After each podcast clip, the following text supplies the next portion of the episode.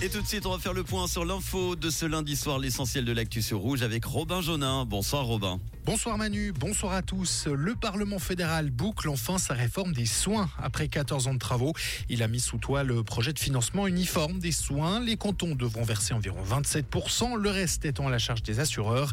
Les patients, eux, devront payer leur franchise, la cote-part et la contribution des patients au coût spécifique aux prestations de soins. Soulignons que le peuple pourrait, in fine, se prononcer.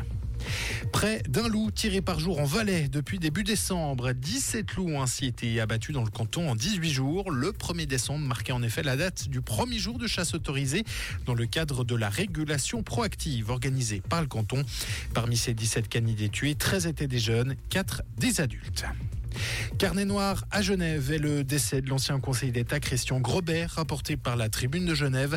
L'avocat avait 82 ans. Il avait été conseiller national, député et conseiller municipal. Il aura occupé pendant près de 50 ans la scène politique genevoise. Un nouveau nom pour la maison d'ailleurs la, euh, la, nomination à d'intérim de Catherine Hirsch. Elle succédera donc à Marc Attala dès début février au poste de directrice administrative. Ceci donc en attendant la nomination de la nouvelle direction. Catherine Hirsch est actuellement la directrice de la Haute École d'ingénierie et de gestion du canton de Vaud. Et puis pas vraiment de surprise lors des présidentielles en Égypte. Le président sortant Abdel Fattah al-Sisi a remporté l'élection présidentielle avec 89,6% des voix annoncées aujourd'hui l'autorité nationale des élections. Il s'assure ainsi un nouveau mandat de 6 ans, son troisième. Merci Robin, retour de l'info tout à l'heure à 19h sur Rouge.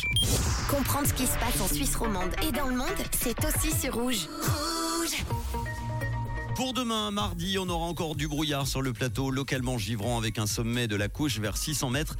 Il se dissipera régionalement l'après-midi et de façon plus générale en fin de journée. À part cela, le temps sera bien ensoleillé avec l'arrivée de voiles nuageux en fin d'après-midi. On en reparlera évidemment avec de la pluie annoncée demain soir. Côté température, minimum moins 1 degré demain matin, maximum 4 dans les zones à brouillard, 7 ailleurs.